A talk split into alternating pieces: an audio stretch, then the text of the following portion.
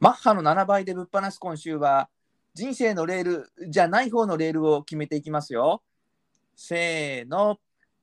小谷エンジニアリングのワオこの後は、ほぼ織田信長のオールナイトニッポン。我々にオファーないかな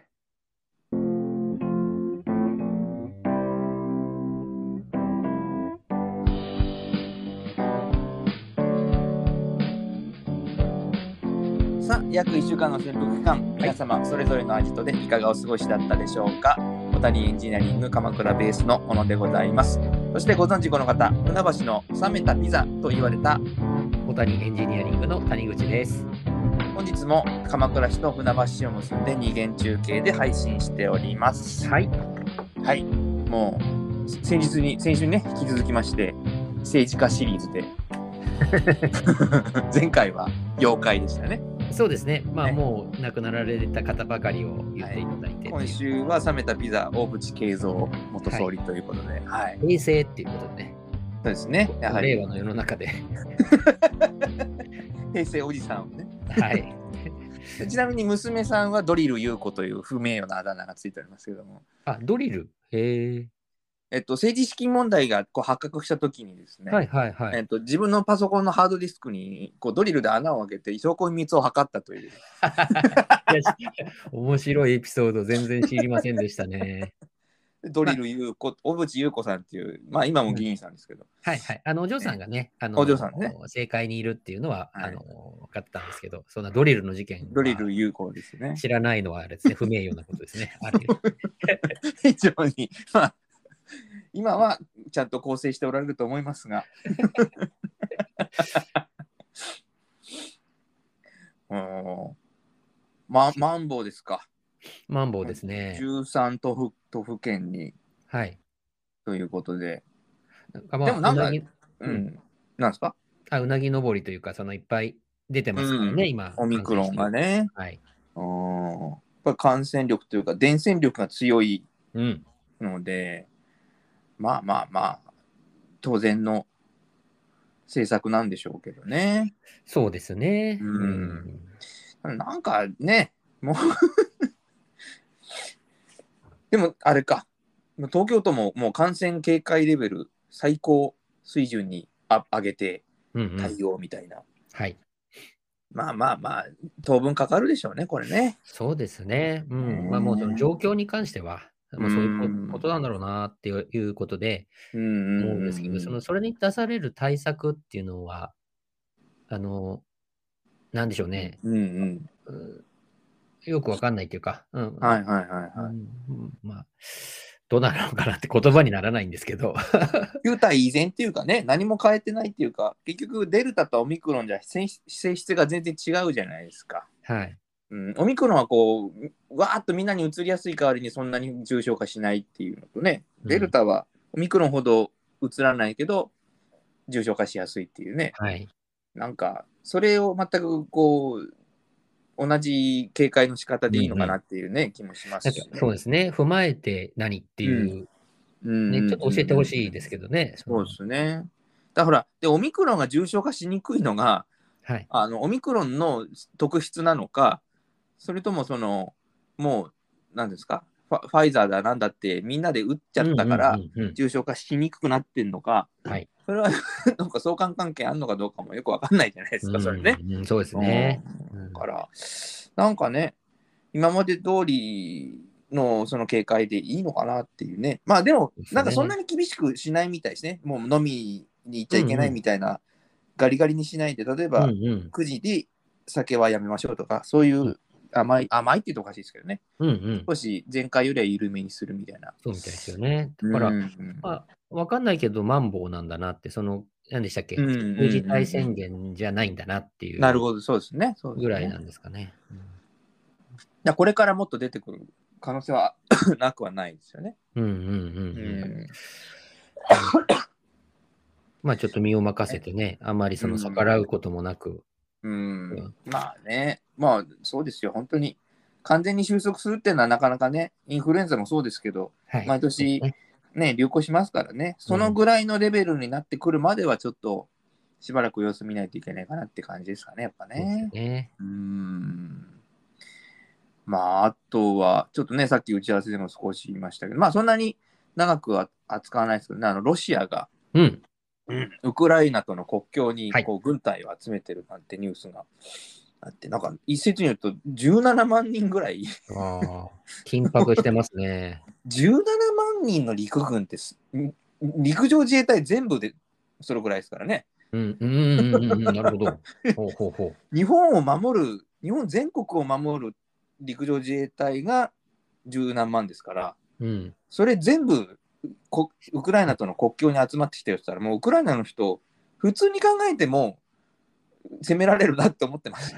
気が気じゃないですよね。気が気じゃないですよね。うん。だからどもう気が気じゃないだろうし、で、あのー NATO にね、加盟してれば、うん。結局アメリカでありロシ、あのーイギリスでありフランスが一緒に守ってくれ守ってくれるとか一緒に戦ってくれますけどね、うん加盟しようとしてるところで今こうなってるんで うーん難しいですよねそうですね。その手出していいのかどうか分かんないわけですよね。そうですね。うんだってもと。もとはね旧ソ連の一つでしたからね、うん、うん、ウクライナはね。うん。うん。うんそれがあの、ね、ソ連が崩壊して独立国家になったっていうだけなんで、うん、うん。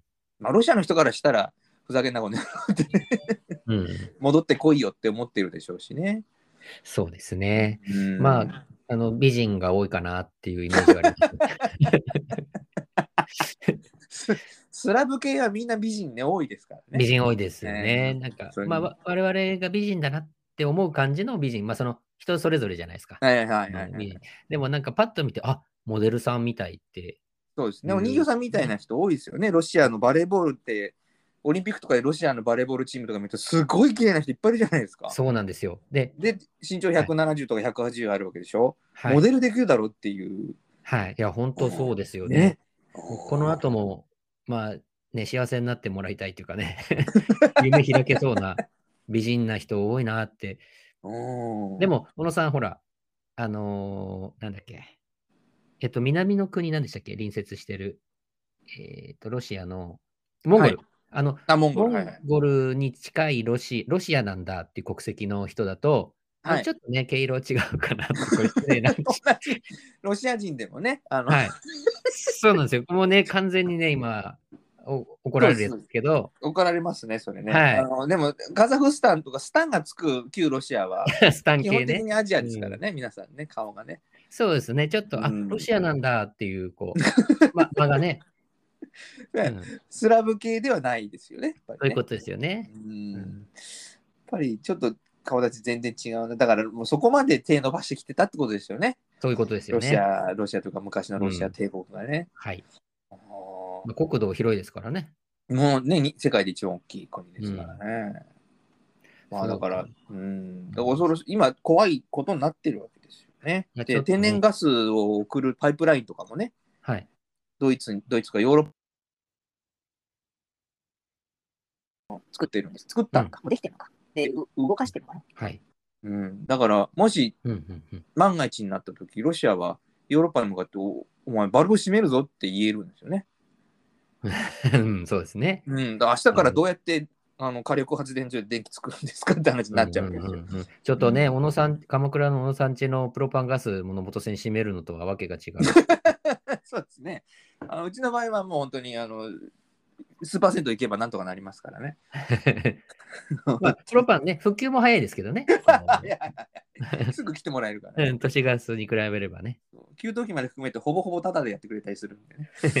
うん、それとちょっと違うのでね。うん、ちょっとね、あの、離れたところですけど、もう地球規模で考えなきゃいけない世の中そうなんですよ。ね。うん、で、うんそその隙にっていうのがあるんですよ。そこにアメリカが軍隊をぐっと送り込んで、ウクライナを守ろうとすると、その隙に動く悪い国が日本の隣にあるわけですよ。やめましょうかね。あのとっても大きな国がね、うん中国っていう国があるわけです。だから、んそれ、日本に直接関係なくてもあるんですよ。うんううんん、あの地球儀だけ見ればうんうん。あり得ることなんで、やっぱりね、あーちょっと興味持たなくちゃいけないなとももう今回ちょっと思いましたね、やっぱね。ううんんその、まあ、ロシアもそうですよ。まあ、武力っていう意味でも、ロシアとか中国とかが動き始めると、うん、途端にもうその緊迫感がこうぐっとそうなんですよね。うん台湾なんかもそうじゃないですかねあ。そうですね。うん、今まさに台湾なんとかしようってね、あの習近平さんも思ってるから、うん。それのきっかけにをプーチンさんが作ってくれればもうこれ幸いときますよ、彼はね。本当に。うん。うんだってそうしようってもうはっきり言ってるわけですからね。平和的にとは限らないよって言ってるんですよ。うんうんうん。軍隊派遣して自分のものにするよって言い切ってますから、あとはいつかっていう話だけなので、うんうんうんアメリカはもう大大っぴらにもうそれやったらあの俺は台湾と一緒に戦うよって言ってるんで、うん。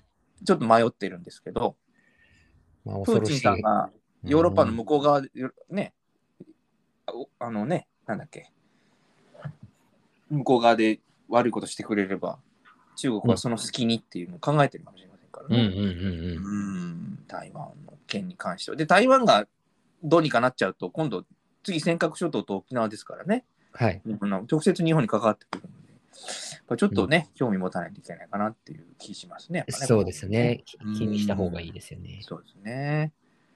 まあ、そんなところでございますかね。うんうん、ニュース的なところね。まあ、ええロシアには美人多いけど、そうじゃない人もいるよっていう。違いますかね。あ俺の話聞いていただけて あネタ振りじゃなくて、本当はそっちっていうんじゃなくて、そうですね。もう本当に、まあね、アルメニア、アルバニアだっけ、すごく綺麗な人多い国うんうんもね、旧ソ連ですもんね。うんうんあバルト三国のあたりとかもね、なんかこう、多いイメあそうージが。そうそうそうなんですよ。うんまあね、すいません、それ茶化してはいけないんですけど、まあ、ウクライナの攻撃はうんいつ起きてもね、おかしくないっていう。そうですねう。んあ、ごめんなさい、アルメニアでしたね。アルメニア。アルメニア。うん。すっごい美人が多いっていうね。おあちなみにどんな人がいるんですか？なんか有名な人？あ有名人じゃないんですよ。もうね、あの、アルメニア語を喋れるっつって、うん。アルメニア語なのかな？ロシア語だったのかな？ちょっと忘れましたけど、うんうんうん日本の方で、私ももう知り合いですけど、もうアルメニア引っ越しちゃいましたけどね。おーニッコニコでい行く前にあったんですよ。ニッコニコで、いやもうね、アルメニアね、美人が多いんだよ、小野さんって、あ旅立っていきました。鼻の下伸ばして、うん、日本語の教師やってますよ。本当にもう下品な教師ですね。下品ですね。鼻の下はもう、本当にあれですよ、グリコの、ね、宣伝じゃないですけども、鼻の下うん300メーターぐらい伸びてましたからね。本ずいぶん伸びちゃったなっていうね。うん。うん一粒300メートルぐらいの感じでしたからね、本当に。あと、我々のね、共通の、あの、ワイモト君も、はいはい。あの、どこか行ってましたね。あ、どこでした？ミャンマいや、違う。全然名前一発で出ないような国ですよー。カンボカンボジア？いや、違います、違います。アジアじゃない。アジアじゃなかったっけね？アジアじゃないと思うんですよね。アジアじゃない。年賀状に書いてあって、ほうほうほで、あの、私、一足先に、あの、行かせてもらいます。で、家族も後から、だからみんなで移住、移住というか、う。おーなんでかねえ、お子さんとかな、我々と同じぐらいだったと思うんで、うんうんうん。ねえ、国際的な。あ、出てきた。ラオスだって。あ、ラオス。ラオス。ラオスは社会主義ですよね。あ、なるほど。ミャンマーとうんかあの辺りでしたっけ、うんうん、そうです、そうです、まさに。あの、インド、インドシナ半島ですよね。はははは。あうんーララオスか。ああんまラオス出ないな。ラオスとかカンボジアとかミャンマーとか、あの、あの、こちゃこちゃってしたあの辺りですね、ベトナムとかね。いいんですかね、そのどういう国かっていうのがわかんないですね。うん、ラオスのイメージ全然ないですよね。うんなんかベトナムってなんか、こうに日本人日本のこと好きな人多そうな、こう、ピローンとこう縦に長い国みたいなね。うんうんラオスの国の形すらわからないっていうね。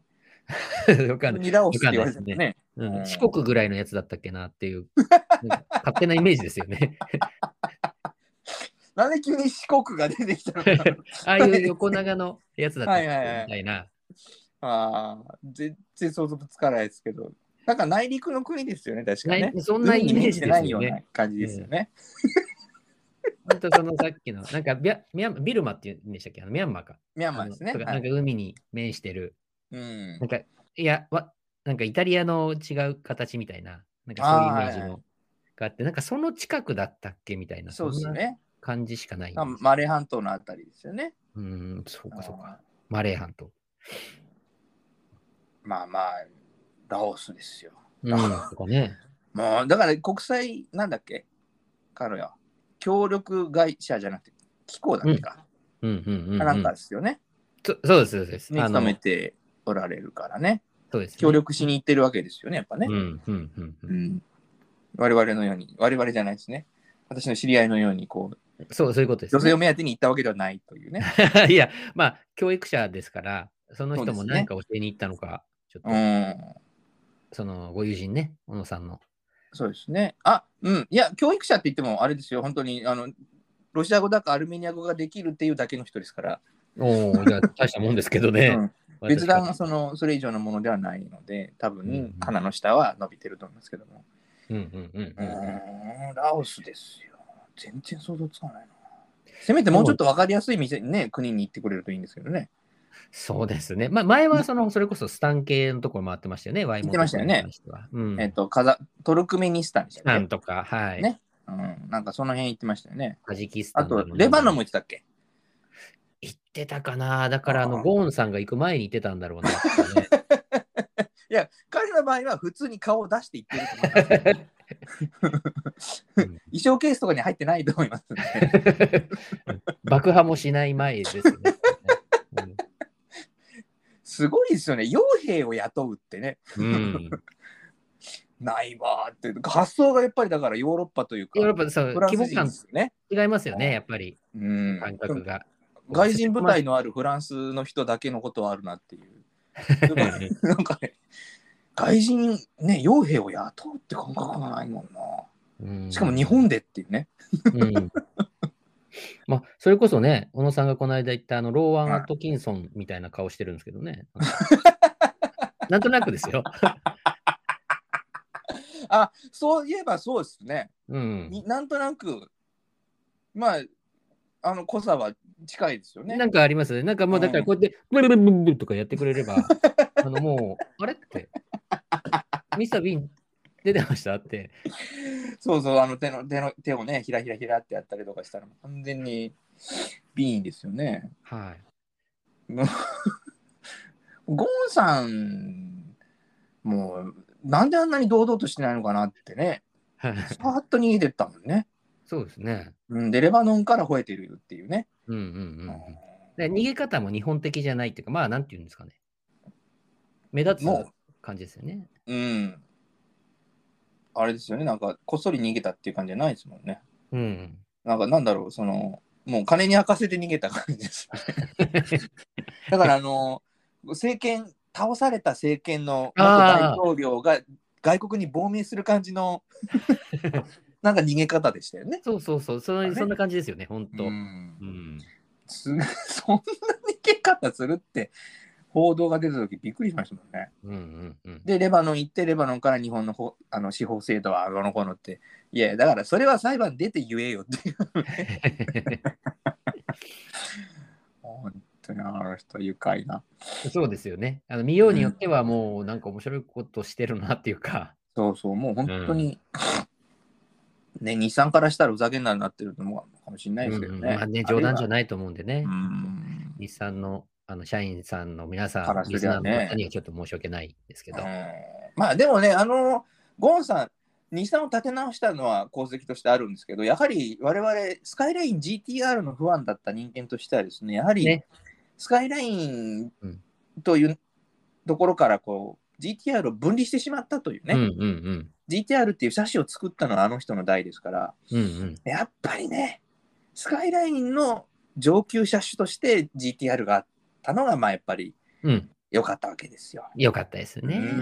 レクサスみたいな感じになってそうそうそう。もう別別にしちゃったじゃないですか？GTR、日産 GTR にしちゃったっていうのはね。うんうんうん。うーん、やっぱりスカイラインだからこその、G、GTR は、こう、なんていうの、そのグレードの名前っていうかね、そうですね。うん、うん。ロイヤルサルーンみたいなね、クラウンロイヤルサルーンみたいな、なんかそういうのの一番上級っていうのが、そうですね。ステータスですよね。GTR 持ってるそうそうことで。俺はスカイライン乗ってるぜってね、俺はスカイライン GTR 乗ってるぜっていう、うん。このステータスがあったわけですすね。これやっぱりね、きこう切り離しちゃったっていうのはね、うん。やっぱりちょっと、こう、G、スカイライン GTR のファンだった人からすると、ん？え、なんで？っていう。うんうんうんうんまあ、多分あったと思うんですよね。うんうんうん。まあいろいろね、そこは、あの、いいるなんかい意見があるんでしょうけどね、みんな。なるね、あると思います。GTR になってよかったっていう人もいるでしょうしね、それ専用のね、開発チームができたりとかしてるのかもしれませんしね。うんうんうん。それすれば、逆にあの、例えばレーシングマシンとして強くなったりとかしてるんであれば、それはそれでよかったと思うんですけど、うん、まあやっぱりなーっていうね、ですね。ほ保守的な日産不安からするとちょっとなそうそうそうそう。コンサバ、コンサバティブなんでそう、うんコンサバティブ日産ファンはね、うん。やっぱり日産ルネサンスって言ってましたから、うんうん。それももうもう本当に 10, 10年じゃ聞かない20年以上前ですもんね。そうですね。から君臨してたわけですからうね。んうんやっぱりそれがこう晩節を怪我してああややってこう逃げ帰ってくっていうのがなんと なんともなって。なんかやっぱり価値観が日本と感覚が違うなっていう気がしましたねやっぱうね。ん。堂々とこう裁判で自分の意見を述べ立てるんじゃないんだっていう。うんうんうんなんか前に話した、あの、一騎打ちとか、そういうのが好きだ、はいはいはいあの、ゼロ戦のね。はいはいはいはいそういう文化じゃないのかなっていう。なんかそういう気しちゃいますよね。うんでもフランスってほら王家があって王を守るそのなんていうんですか騎士近衛兵がいたわけじゃないですか。この兵がね。うんで近衛兵は当然もういわゆるあれですよねもう騎士じゃないですかナイトじゃないですか。うん、ナイトですよね。うんうん、騎士道ってフランスにもあると思うんだけどなって思ったらあの人国籍はフランスだけど生まれ育ちはレバノンなんでしたっけね なんか違うんですよね。なんか生粋のフランス人じゃないはずでしたよね、うん確かね。うん一人多国籍軍みたいな感じ。あれ？なんつったかなゴーンさん、生まれはアルゼンチンだったかな言われてみれば顔はアルゼンチンっぽいっていうか、ねなんかちょっとね、すげえいろんな国のルーツがある人なんだよ、確か。うん。うんそうそうそうそう。確か。あやっぱり、生粋のフランス人の感覚からするとちょっと違うだろうね、やっぱうんね。うんうんそそういうことしていいんですかって言ったら、ノンって言わない。やっぱりちょっと感じなのかな。フランス人だったらきっともうすごいプライド高いから絶対逃げないんじゃないかな、逆に とうとうと日本の司法制度を裁判所で批判しそうな 気もするけど、そういう感覚とはちょっと違うかもしれないですね。やっぱねうんうんうんそうですよ。そうですね。あと、なんか谷口さんは、あれですか？うんうん。あ、いあ何か？うん、あのーうんこのマンボウが出る前に、はいはいはいはい。えっと、まあ、新年会っていうのがちょっとあって、うんおうほうほうほう。それぐらいですかね、その、うん。うん。あのーまあ、その仕事の関係で、うんちょっと今落ち着いてるからっていうので予定はいを組んでたんですけど、うん。うん。まあその先週ぐらいだったんですけどね、もう先週ぐらいって、まあ危うい感じにはなってたじゃないですか。うんうんうんうんうんうん。ただそのたね。うんまだマンボウが出出ないっていうだけの話で、うん。なんかまあ自粛しながらやったんですけどね、まあうん久しぶりになんかその仕事関係だろうが、まあプライベートだろうが抜きにして、ひっくるめてなんか飲んだなっていう感じのあもあ。のがあったんですけどね、まあ、まあ今となっては、またそれもちょっと難しくなってきてると思うんで、うんうんうんうんうんうん。またちょっとそういうのがはじ始まるのかなっていう思いですかね。うん。本当に行ってないっすもんね。うん。もう何年行ってないか何年じゃないか。去年の5月ぐらいに1回行ったのかな。うんうんうん。なんか非常事態ではい。営業できなくなっちゃう前の日かなんかに行ったんで、うん。5月12日だったかなちょっと忘れましたけど、うんうんうん。行ったんですよ。それ以来かな。去年、一昨年？去年？去年かもしれないですね。あんまあんまりね、でも今、あ去年じゃん、一昨年だ、一昨年、一昨年。ずいぶん行ってないな、そしたら。もうないですよね。行ってないうん、だから我々もその毎年恒例の、全然行ってないですね。うんどどのぐらいですか、もう。いやもうだから3年ぐらい、3回ぐらいは行っですかね。そうですね。その間にラオス行っちゃうってね。そうそう、ラオス行っちゃう。で、一人はなんかあのベトナムでしたっけ？まあ、タイタイでしたっけ？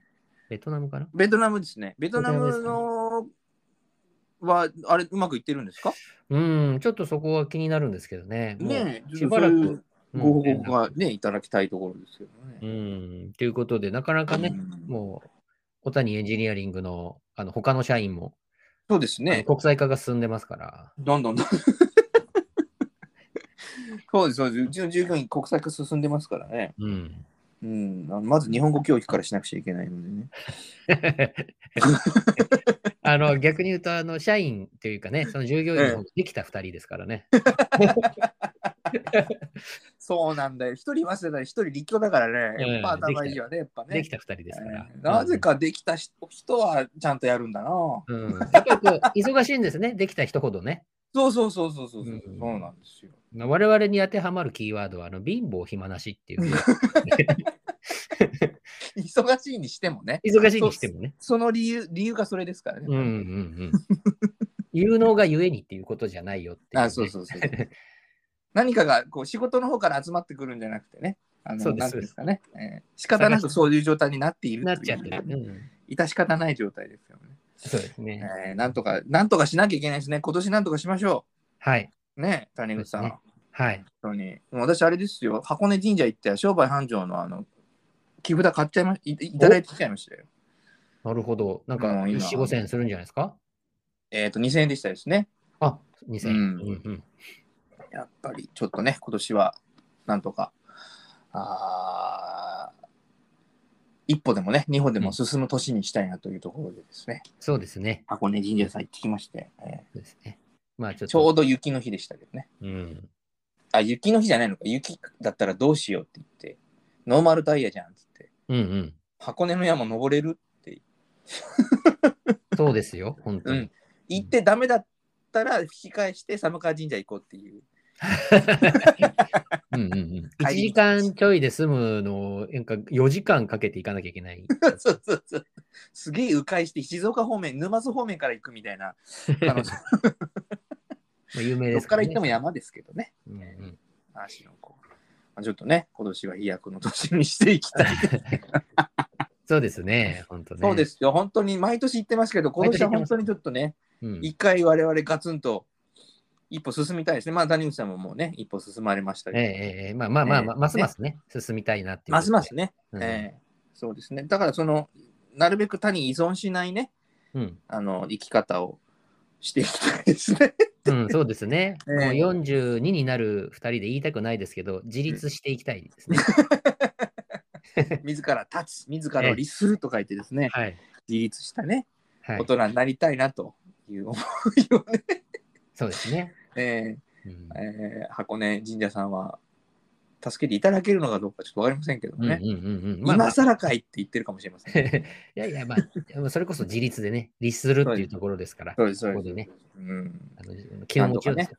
ううんん、最終的にはね、うん、そうそうそう。大事です。気持ちは大事ですからね。はい。気迫でいかないといけないですからね。ですね。っていうところで、ちょっとコーナー行きましょうか。はいはいはいはい。はい。教えて、小野先生。はい、ありがとうございます。すみませんね、あの、なんかあれが、解説があったかなと思ってなかったですね。この教えてもらって何もない 久しぶりだからね。あの、ええななかった変らな間がね。うん あの変な間を作ってしまいましたけどもね。拍手待ちではないので、くれぐれもうん勘違いのないように。いやいや、あ、やばいと思って拍手。拍手待ちのように誤解されるかもしれない。そういうわけじゃないですね。えええ今回は、隣にも言いましたが、レールですね。うん。といっても、えー電車のレールでも人生のレールでもなく、レールガンのおお話ですけれども、うん。はい。まあ、ちょっと夢の発明といいますか、はい。まあ、とにかくすごい勢いで弾丸を発射できる大砲ですよっていう話なんですけど、はい。まあ、谷口さんどう、どういう原理かって、なんとなく。えーっと、そのリニアモーターカーみたいなの出ましたけど、磁力みたいな話じゃないんですか？あれ。そうですね、それに近いですね。電磁、電磁。電磁力という、まあ、電磁砲って言ったりしますよね。うんうん。あのー使われる力は、あのこう、なんですか、理科の言葉で言うと、ローレンツ力っていう、うんうんうん。まあ、そのままズバリあのローレンツさんっていう人が発見した力ほうほうほうを利用するんですけど、うんでも、ローレンツ力って言われると分かんないじゃないですか。ローレンツさんって誰よみたいになりますけど、うん。フレミングの左手の法則ったらなんとなく、うんうんうんあうんーって、なんかなんとなく覚えてますよね。これ中学校かなんかで習います、電磁力みたいなね、電磁力です。はい。フレミング左手の法則で、えーじ電気電流がこの方向で、磁力がこの方向、電流が中指です、ね。中指。はい。はい。で、磁力が人差し指うんうんの方向にかかると、物体の胴体に対して親指の方向に力が加わるよっていう。これがフレミングはい。左手の法則なんですけど、このローレンツ力を覚えやすくするために、フレミングさんって人が、こうやってあの左手の法則を言い出しただけで、はい。別にフレミングさんがこれを発見したわけではない。なるほど。これ、ちょっとあれなんですけど、ローレンツさんもふざけんなよとは思ってるかもしれないです俺より有名になりやがってっていうのは。ね。ローレンツ、フレミング、左手の法則ならまだわかるんですけど、うんうん。完全に俺パクられてるやんっていう思ってるかもしれませんけども。うんうん。で、このローレンツ力をこう、ね、わかりやすくしてくれたフレミングさんって、えっとね、えージョン・フレミングさんっていう人なんですけど、ほうほう。谷口さん007好きじゃないですか。そうですね。ええ007の原作者ってご存知ですか？いやー、わからないです。これイアン・フレミングさんって言うんですね。はいはい。で、フレミングさん、全然違うフレミングさんなんですけど、フレミングさんなんですよ。あ、関係ない話ですか？関係ないですね。今、余談ですけど。はいはいはい。はいはいはい。あと、なんだっけ？ペニシリンの発見した人って、うん。アレクサンダー・フレミングって言うんですよ。へえ。また全然別のフレミングなんですけど。うん。あ、でも、フレミングってあのファミリーネームの方ですか？そうです、あの、あれです。で、生命の生の方。そうです、名字の方ですね。ああ、なんかフレミングさんって、こう、偉人が多いっていううね、んうん。えー余談ですけどね。はいはいまあ、はい。ジョン・フレミングさんっていうのがつまあはあこう言い出したのが左手の法則なんですけど。だから単純なんですよ。本当に電流をとで電磁場が発生して、それに対してこう導体だから弾ですよね。うん。弾丸に電力が通ればこれ導体ですから。この導体に対して親指の方向に力が加わるよっていう、本当に極めて単純なうん。ものなんですけど、うん。これがレールガンの原理なんです。うんシンプル、シンプル。非常にシンプルです。だから大砲と同じぐらいシンプルですよね。後ろで爆弾が爆発して、うんうんその勢いで弾が発射されるのとほぼ同じぐらいシンプルなんですけど、うん。シンプルじゃないのが電力なんですね。うんうん。必要とされる電力なんですけど、うん。すぐ、まあなんとなくわかりますよね。ものすごい電力を使うんですね。はい。はい。で、えっと、えーなんていうんですか。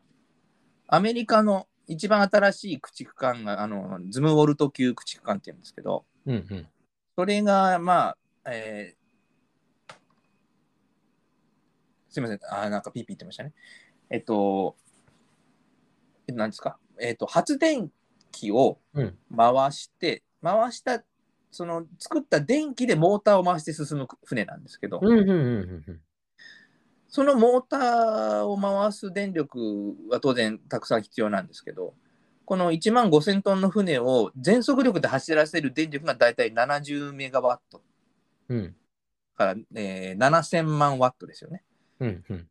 えあの各自電卓で60ワットの電球何個分かちょっと計算してみて だそれが70メガワットはい。なんですけど、えっと今アメリカが開発しているレールガンの電力って大体15メガワットとか30メガワットぐらい使うらしいんですね。はあはあはあ。1万5000トンの船を全速力で走らせている電力の半分ぐらい使うっていう、うんうんうんうん。とんでもない電力を使うんですけど。いや、でもそうですよね。うん、電力使うって。そうそうなんか。確かあの、あの、エヴァンゲリオンってあるじゃないですか。はいはいはいあの、アニメの時も、はい、確かあの、使徒っていうのが敵なんですけど、はいはいはい。知ってますそれを駆逐するときに、うん。えーっと、すごい硬いから、はい。あの、そのレレールガンだったと思うんですけど、使わなきゃいけないとかってうんいうのがあっうんうんうんて、で、それ、電力を、うん浸透教師の電力全部い丸々1個分がっつり使わなきゃダメみたいなああ、はい。あとあの映画のトランスフォーマーっていうのがあるんですけどね。うんうんうんうん。あれの時にもレールガン出たんですけど、うん、なんかその戦艦の中から撃つっていうシーンがそれこそありましたよ。うんうんうんうん。そうなんですようん。だからまあ、9時間全速力で走るってことはほ、まあ、戦闘中は分かんないですけど、はい。まあ、ほとんどありえないんで、うんうん。あの特にレールガン使うようなシチュエーションの場合だと。そうですだからね。、その場合はもう、だからスピードを落としてうんうんうん撃つというぐらい電力をめちゃくちゃ食うというものなんですね。あの反動ってどれぐらいあるんですかね？その勢いを出すっていう。大砲の弾にもよると思います。うんただ多分ほぼ無視できるんじゃないですかね。うん今そのねアメリカがそのレールガン開発して一番最初に搭載しようと思っているのが今言ったズムウォルト級駆逐艦で1万5000トンあるので、うんほぼほぼ今ね、乗せようとしてるのは15キロの弾なんですよ。うんうんうん。お重さ15キログラムの弾を、えーマッハ8とか言ったかな？うん初速ですけどね。うんうん。あの、先っちょから発射されたその瞬間のスピードが大体マッハ8ぐらいでぶっ放すという時ぐらいですからね。まあそんな1万5000トンの船をこう、なんとかするぐらいの 勢いではないとは思うんうんですけど。うんうんうんまあね、あの力の法則で前に出るってことは、後ろに戻るそうそうそう力もね、出るはずそうなんんで。出るからですね。うん、まあ、あの、まあ、本当かどうかわかんないですけど、あの、アメリカに A10、A10 っていうね、うん。あの、地上を攻撃するためだけに特化して作られた、あの、まあ、攻撃機、飛行機があるんですけど、うんうんそれに積んでる機関砲、大砲ですよ。大砲っていうかね、はい機。関銃のでっかいやつですけど、うんうんうんそれが30ミリ機関砲を積んでるんですけど、うんうん。それを撃つと、あの1ノットか2ノットスピードが下がるなんて冗談もあって、それが本当かどうかわかんないんですけど、なるほど、やっぱでもそう。それぐらい。だから飛行機に乗せるには30ミリって結構大きいですよね。しかもあの、うんうんあの戦車をぶち抜くように作ってあるんで、こう普通の飛行機対飛行機がドッグファイトするときに使う30ミリ砲よりも、そのなんていうんですかね、うん火薬の量が多いので、はい。その分だけこう反反 発も大きいんで、そういうジョーあのジョークというか、伝説が生まれたみたいな話も聞きましたけどね。だから、あなくはないかもしれないですよね。たくさうんんこのレールガンを船に積んで、ガンガン撃ったらね、うん。反対に進みましたなんですね。なくはないかもしれないですよね。なるほど。そうなんですよね。うん。でもまあ、レールガンね。かっこいいですよね、名前も。かっこいいんですよ。だからここに、あとね、あのーレールガンで、なんていうんですか、その、補助的に後ろにこうロケットエンジンがついてるような大砲の弾を発射したりすれば、うんもう。より遠くまで飛ばせるわけじゃないですか。も普通にただだと多分150キロとか200キロぐらいうん遠くまで飛ばせるらしいんですけど、今作ってるやつは。だからそこに補助エンジンつけた大砲の弾だったらね、まあ、さらに100キロぐらい伸びれば、まあ、戦争の形が変わるかもしれないっていうはいものですけどね。うん、ちょっとそういうものを谷口さんとも因縁朝からぬ防衛省も開発を始めたといそうお話でございました。うまあ、私のいたあのペンタゴンとはね、ちょっとなかなかうまく距離が合わなかった。ペンタゴンと反りが合わずに今のお仕事に。そうですね。ちょっと反りが合わなさすぎてね。うんちょレールガンのように飛び出しちゃったっていうことで。う ん勢いすぎすごすぎて。うまいか、うん、なるほどですね。そういうことなんですよ。うんだから今後ね、あの日本の船にもその積まれるかもしれないんでね、ちょっとそれだけはいなんか面白いなと思いましたんで、今回そうですね、うんはい。極秘事項なんでしょうけども。どうですかねうん。ぜひ見たいですけどね、うんレールガン。本当にあれですよ、もうロボットアニメの世界ですよ。うんうんうんうん。うんね。ちょっとちょっと興味はありますけども、まあ、そういうことにね、興味のある皆さんはまた独自でもね、そうですね、調べてみみていただいて。ええうん今日のいろんなね、うん新しい兵器もこの今までどんどん出てきてますからね、それも含めてね、いろいろ見ていただくと面白い人はいるかもしれないかなとそうですね思いま。した。はい。はい、小野先生、今日もありがとうございました。いえいえ、ありがとうございました。じゃあ次ですね。はい。あーお待ちかねですよ、もう。はい。谷口さんの武勇伝遍歴のコーナー。受け止め方はあなた次第。谷口さんが数々被ってきたさまざまな職場での小粋なコミュニケーションをご紹介します。武闘派編っていうことでね。武闘派編、もう、はいい、よいよ佳境にそうですねね佳境ねを迎えて、まだ最終回ではないですけど、まあ、佳え境っていうことで。クライマックスですね、本当に。ええええうんまあ、今回はね、うんえっ、と、まあ、今まで話してきたような事柄が多かった、その元となるその会社、はいはいはい。あの本社に行きましたっていう話なんですけどはいも、うんうん。えっ、と、なんか会議があるんです。うん、まあ、年間通して、えっ、と、そのエリアの人間、うん私、あの、東北とか、あの、うん北陸の方ですね。うん。えーそっちの方のエリアで、あの、まあ、店舗が10店舗ぐらいあって、はいはいはい。責任者が各いて、そこにまあ何人か、うんあの社員がいると。うん。で、責任者が集まるってことは、まあ何度もあるんですけど、はいはいはい。その下も入れて、うん。えーと全員で集まるっていうのは、まあ、なかなかあのお金もかかるし、時間もそうですね。合わないんで、はいでそれがあった日のことうん。なんですけど、うん。あの本社はその大阪の方にあってですね、はい。でそこに集まることになって、うん。で、まあ、えっ、と、店によって違うんですけど、やっぱりそこまでに仕事を終わらせて、うん。えっ、と、お大阪に集まるっていうのが、はいはい当然なので、うん。前日すごい忙しいんですよね。終わらせていかなきゃいけないと。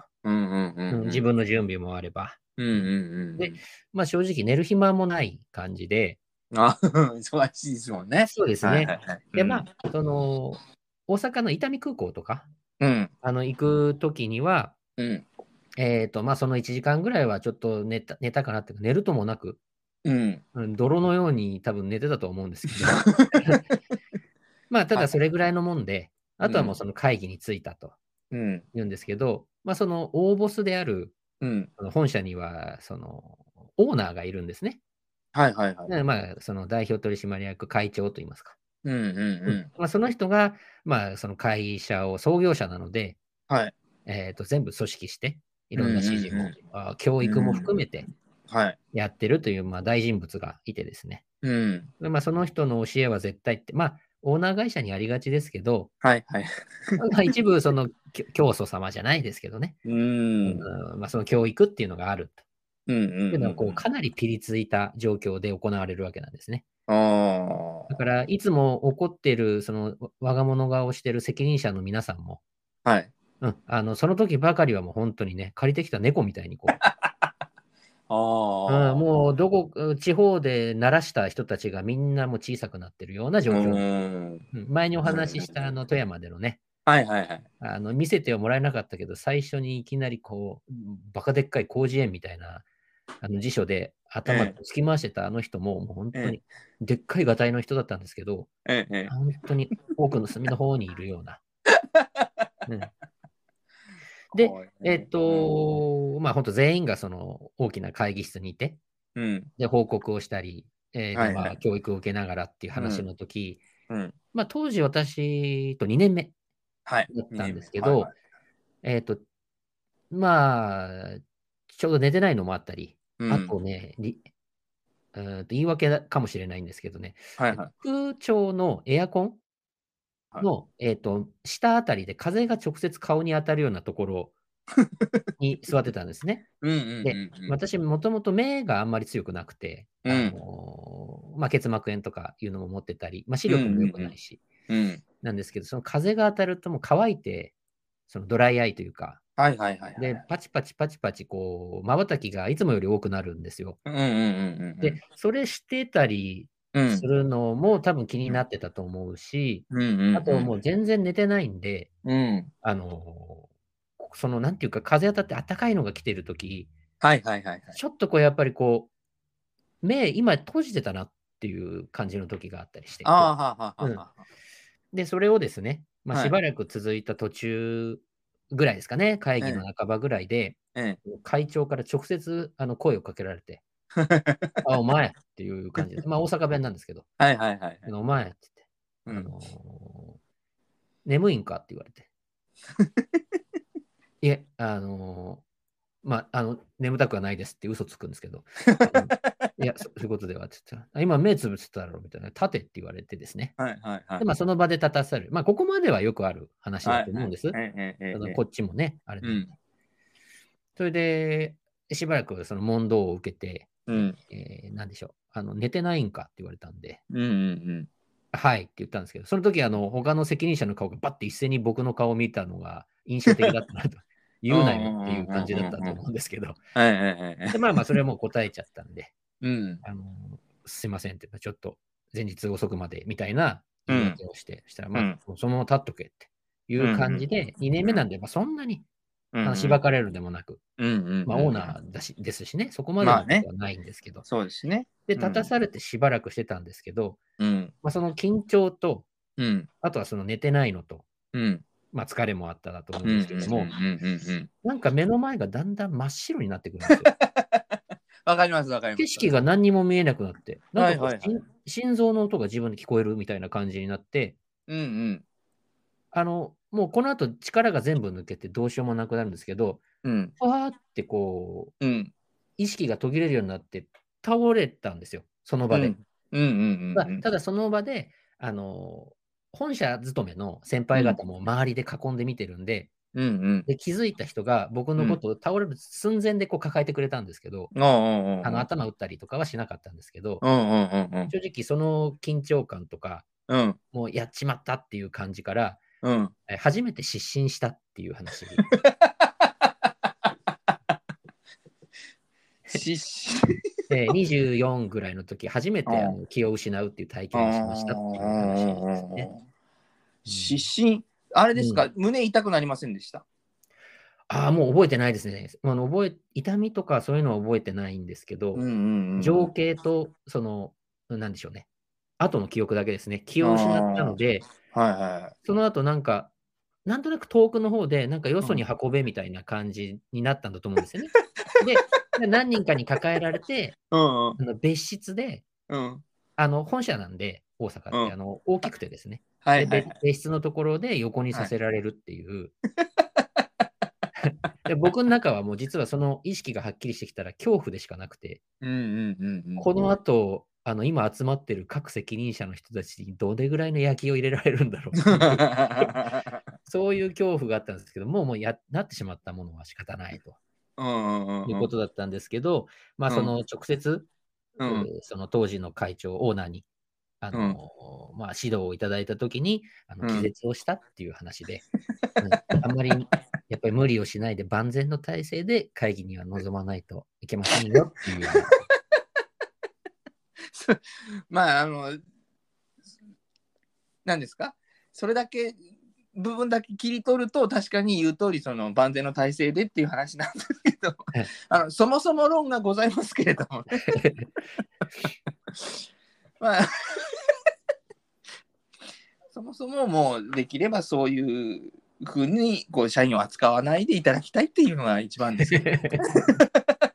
そうですね。う。うんんやっぱりこう伸び伸びと仕事できないとしんどいそうですね。まあ、あのうん、今となってはね、時代ももう大きく変わりましたから。変わりましたからね、だんだんだん淘汰される時代になってきましたからね。うん。うんまあ、会社も変わってるんでしょう。もうもはや、ちうん、わからないことですけども。うんもはやね、わからないことですけどうね、ん良くなっていることを祈りたいですね。うんうんね、大きな会社になればなるほどね、そういうですねねうん。それに入社しようと思う若者も増えていくわけですからね。はい。うんまあ、やっぱりね、ね。うん本当にこういうこう厳しい会社っていうのはね、谷口さんたちだからこそ我慢できたのであってね、決して皆さんは真似しないでいただはい。良い子の皆さんは決して真似しないでくださいっていう。プロの指導に基づいて、はい。良い子の皆さんは決して真似しないでください。えー、注と釈のね。はい。あの、ちょっとテロップ出していただければと。はい。音声配信やっちゅうねんっていうことですけども。ありがとうございます。はい。はい。ありがとうございましたいただ。いてありがとうございます。まあ、次週、す次回ですね。えっと、はい最終回ということで。ついにはい。最終回を大団円を迎えるわけですね。そうですね。えー大団円ではあるかどうかあれですけども、ね、バッドエンドの可能性が非常に高いですけども、はい、あ、そうなんですか？あの、いええまあまあまあ山田監督のような大団円は迎えない可能性もある 何の伏線も回収しないで終わります。あ、そうなんですね。あの、ええええ庵野監督みたいな、そういうこう伏線回収しまくるわけでも特にない可能性もないですねあるの。かどうかなっていうとですかね。はいぜひもうね、もうネタがないぐらい。いや、あるんですけどね。ええええまあ、そろそろかなと。なるほどですね。はい。